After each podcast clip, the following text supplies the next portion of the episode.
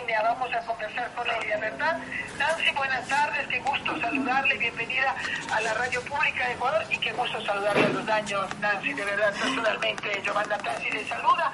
Em, cuénteme un poco qué están, eh, cómo se están organizando eh, desde la zona que a usted le corresponde como coordinadora de la Secretaría de Gestión de Riesgos de esas dos provincias. Muy buenas tardes, mi estimada Giovanna. Un gusto saludarte a ti y a todo tu equipo, quienes trabajan en Radio Pública.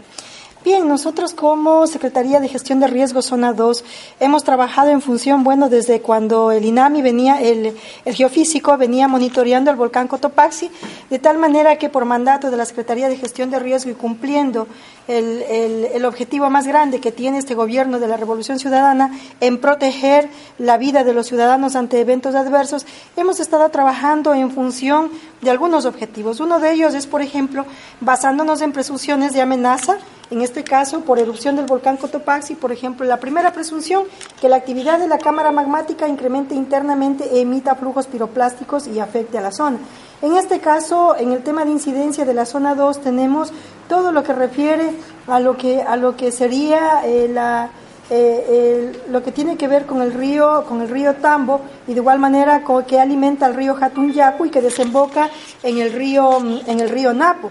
Y como es de conocimiento tuyo, Giovanna, pues de función en el tema de orillas del río Napo, pues viven y, eh, muchas comunidades de las parroquias, empezando desde Tala, ¿sí? hasta Chontapunta, que es en donde nosotros hemos fijado nuestra intervención y nuestro trabajo en ese sentido.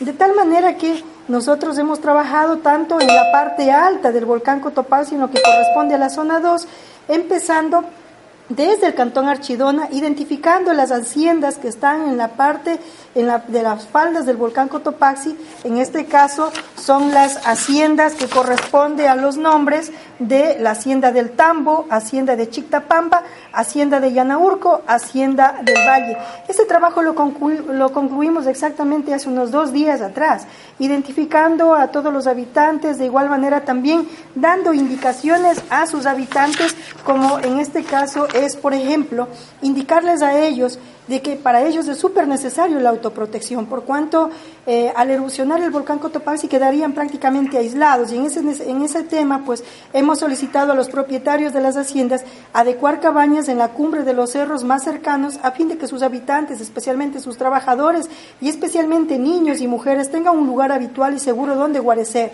De igual manera, hemos solicitado a los propietarios el traslado de ganados hacia zonas más seguras. También, de igual manera, se proporcione de sistemas de radio de comunicación a fin de que sirva como un elemento de monitoreo y tener una mochila de emergencia con alimentos no perecibles para su autoabastecimiento durante las primeras 72 horas. Ah, sí, nosotros, yo he entrevistado con eh, Martín Díaz, que me acompaña aquí en el programa, hemos entrevistado al alcalde de la Tacunga, doctor Patricio Sánchez. Entonces yo le he preguntado a él cuánto le cuesta al municipio armar toda esta estructura de emergencia y tenerla siempre lista en caso de una erupción. Y él me ha dicho, vamos a acudir al gobierno nacional para pedirle ayuda o hacer vaca prácticamente con todos los cantones. ¿Cómo funciona eso del financiamiento? Eh, con los gobiernos autónomos descentralizados en, en relación a la emergencia? Bueno, nosotros trabajamos con el sistema descentralizado de gestión de riesgos. La Secretaría de Gestión de Riesgos tiene la rectoría, pero hay competencias directas que son de los gobiernos seccionales autónomos, así como también hay competencias de los ministerios. decir que los municipios deberían tener ya rubros predispuestos a este tema. Los municipios deben tener la capacidad eh, operativa deben de crear la unidad de análisis de riesgo, tienen la capacidad operativa de análisis de respuesta en función de sus competencias. En este caso, como por ejemplo, agua potable, alcantarillado, vialidad, si es la parte urbana, si es la parte rural, de pronto el Consejo Provincial, puentes, o si a su vez es puentes de primer orden, tendría que intervenir, o carreteras de primer orden, transportes y obras públicas. En este sentido, si todos tenemos que trabajar en el tema, en el sistema descentralizado de gestión de riesgos, de acuerdo a las competencias según reza la Constitución de la República. Muy bien, Nancy. Perdone, yo le interrumpí cuando usted estaba comentando todo el trabajo capilar que se ha hecho con las comunidades ribereñas, porque uno dice, ¿cómo así que Cotopaxi, Río Napo, Amazonía, eh, o sea, como que uno no asocia, ¿no?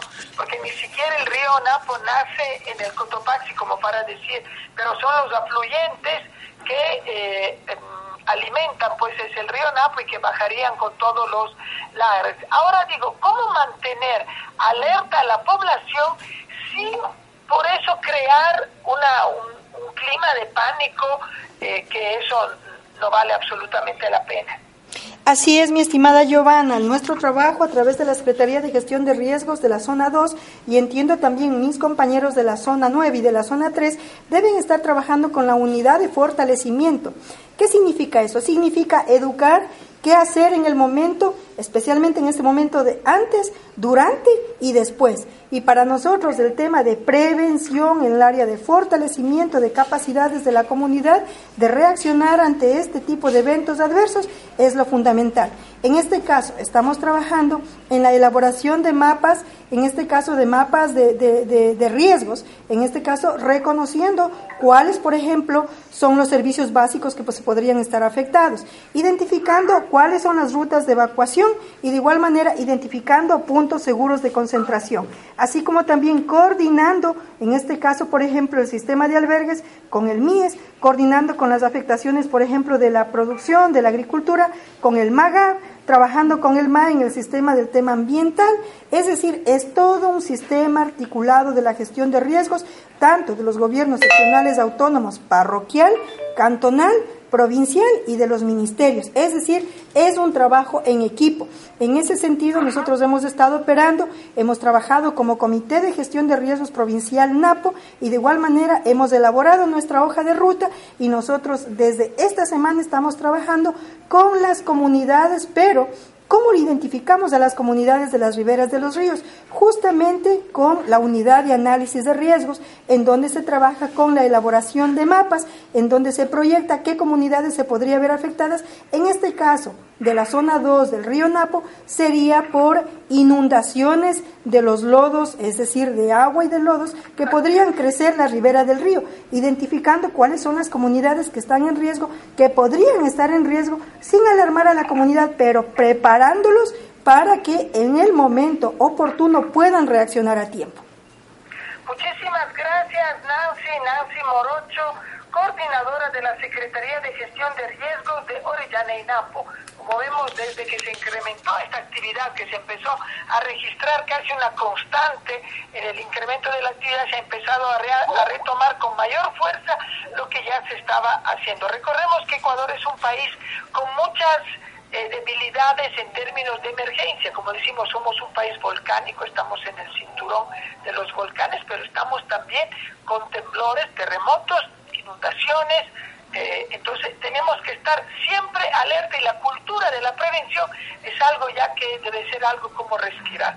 Me dicen que tenemos llamada ciudadana. Buenas tardes, ¿quién llama y desde dónde?